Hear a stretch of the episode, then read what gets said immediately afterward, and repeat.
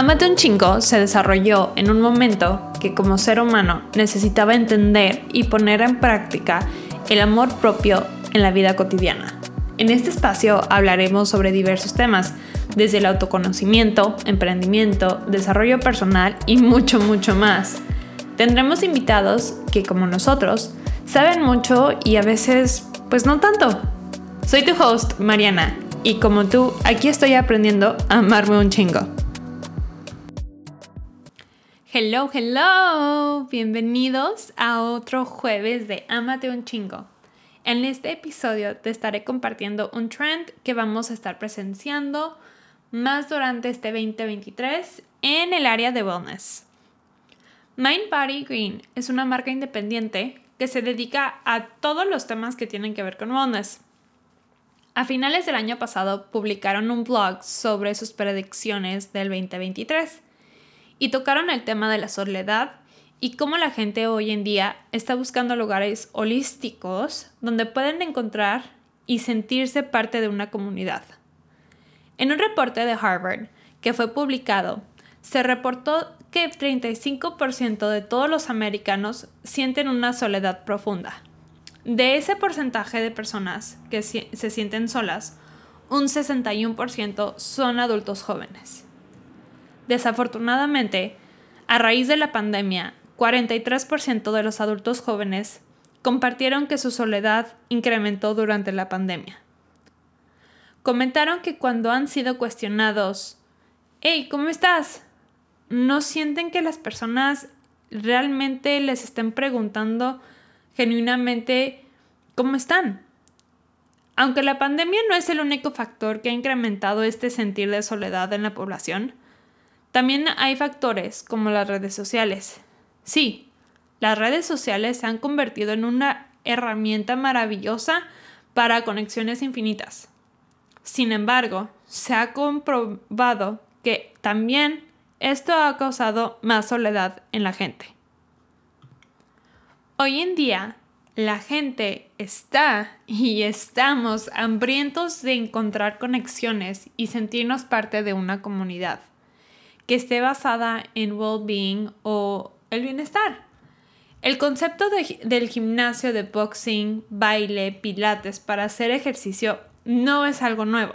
Sabemos que existen estos tipos de gimnasios y que efectivamente tienen una comunidad, pero esta comunidad está basada en nichos muy específicos. Este 2023 estamos viendo que hay un shift holístico donde estamos encontrando experiencias, actividades nuevas y donde se está creando un tipo de comunidad nuevo.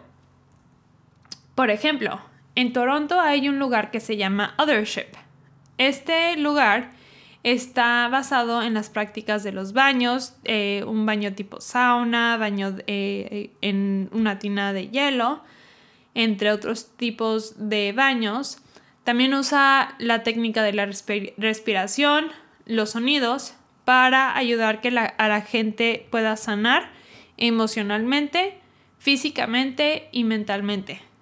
Los valores de esta empresa tratan exactamente de esta sensación de tener y crear una comunidad que realmente le importa el cómo te sientes.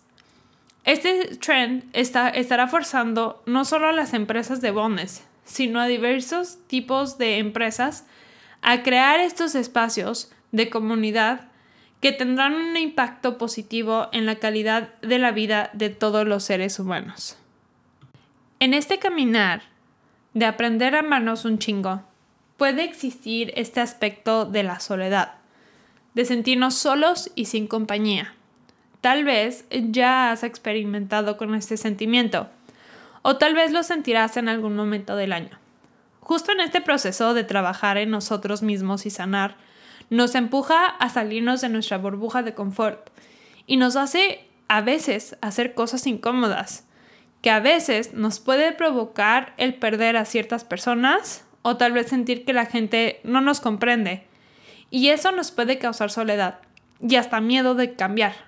Sin embargo, quiero que sepas que con cada puerta que cierre en tu vida, siempre van a haber más puertas abiertas. Y es sumamente importante que selecciones a la gente que te rodea. Escoge con cuidado e inteligencia. Hay un dicho que dice algo así como, muéstrame a tus amigos y te diré cómo es tu futuro. Esencialmente lo que quiero decir con esta frase es que nuestras acciones hoy tienen el peso para afectar nuestro futuro y cuando nuestra tribu o comunidad o como le desees decir a la gente que tienes en tu vida no te suma, puede deteriorar tu estado mental y hasta atrasar tu progreso en cuales que sean tus metas.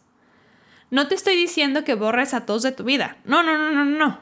Sin, em, em, sin embargo, pon atención a quién se queda y a quién se va en este proceso en el que te encuentras hoy. Durante nuestras vidas pasamos por pérdidas o abandonos, que me gusta decirle por su nombre, huellas de abandono.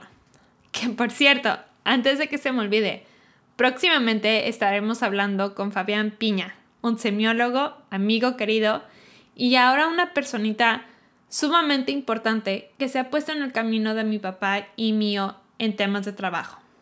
Estaremos hablando más a fondo de la semiología en la vida cotidiana y conoceremos más a Fabo. Pero por ahora te dejaré con la duda, por si tú todavía no conoces qué es la semiología. Regresando al tema de estas huellas de abandono que tenemos a lo largo de nuestras vidas, y como cada jueves, que me permito ser vulnerable contigo y platicarte alguna anécdota de mi vida y la lección que obtuve. Me regreso a mis años entre primero de secundaria hasta hmm, mi último año de preparatoria, yo creo. Cuando cuestioné la persona que era y la soledad que sentía porque se me hacía muy difícil conectar con la gente y crear amistades reales. Durante estos años me enfoqué mucho en tratar de agradar a la gente, para compensar un poco este cuestionamiento que llevaba en mi interior de ¿soy suficiente? Claro, logré hacer ciertas amistades que el día de hoy estoy muy agradecida de tener. Pero para llegar a este momento, que mis amistades hoy son pocas, pero es gente que realmente suma en a mi persona y hacia donde va mi futuro, pues tuvieron que pasar varias cosas.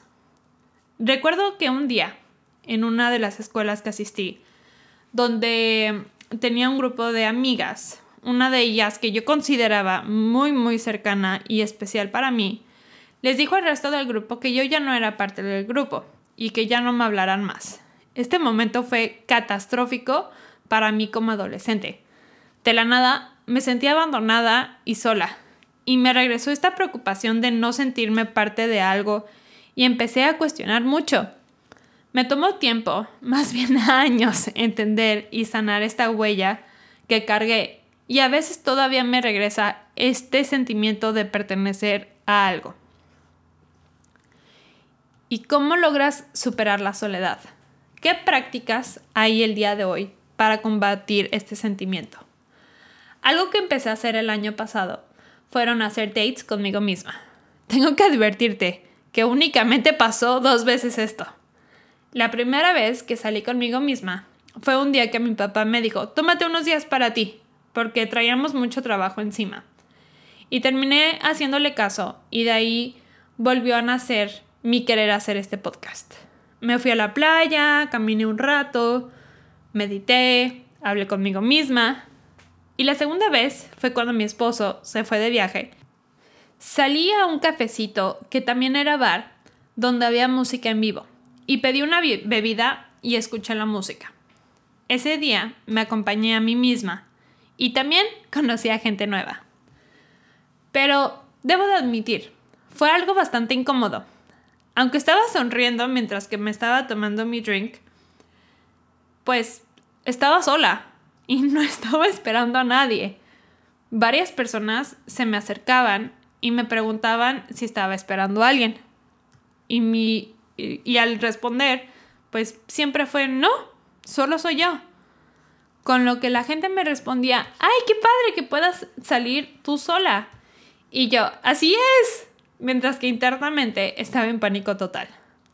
Yo creo que una de las prácticas más valiosas que podemos hacer y aprender es estar a estar solos, pero sentirnos acompañados por nosotros mismos. Te invito a salir en dates contigo mismo, donde te des tiempo de conocerte más como persona y a aprender a caerte bien y a ser tu propia amiga o amigo. Ya que empezamos a hacer cosas incómodas, pero ojo, cosas incómodas que sumen a tu vida, porque es parte de tu crecimiento personal, no por otros motivos. Pero bueno, ya regresando a hacer algo incómodo. Tal como salir con nosotros mismos, podemos empezar a buscar y abrirnos a la posibilidad de integrar personas a nuestra comunidad que iremos construyendo a lo largo de nuestras vidas. Aquí es donde te invito a ver a tus amistades como una inversión para mejorarte a ti como persona y como consecuencia también sumarás a las vidas de las personas que te rodeen.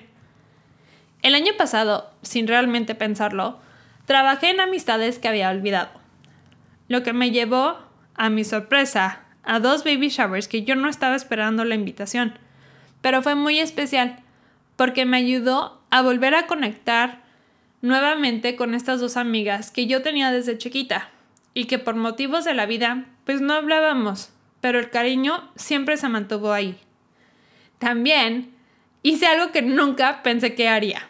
Abrí una cuenta de Bumble, pero no Bumble para ir de dates, sino para ser amigas. Un día estábamos mi mejor amiga y yo hablando y estábamos reflexionando en de que, ay, creo que necesitamos conocer a más gente. Y las dos así como, no, pues sí, ¿verdad? Pero ¿cómo le hacemos? Y pues en este mundo donde los, de, los apps son mucho para salir en citas, dijimos, pues bueno, vamos a tratar Bumble. Y las dos abrimos nuestras cuentas de Bumble, pero para ser amigas. Y me tocó conocer a una chava súper mega linda, que también está involucrada con todo lo que es wellness y me di la oportunidad de crear vínculos nuevos con personas que no esperaba. La verdad, nunca estuvo, o bueno, nunca me pasó por la mente el conocer amistades eh, eh, a través de apps como pues Bumble. Por último, fue muy curioso, pero de personas inesperadas que ya tengo años conociendo, tuve la oportunidad de encontrar amistades nuevas y sinceras. Hoy tenemos herramientas como las redes sociales y aplicaciones para conocer a gente nueva, pero también no nos olvidemos de también darle la prioridad de crear amistades nuevas, pero en persona. Te invito a que hagas una lista de cosas que te guste hacer y de ahí ponte a buscar grupos donde gente con los mismos gustos que tú vaya también a, estos tipos de reuniones. te invito a que lo hagas mínimo una vez al mes. Te sorprenderás de la comunidad que te espera.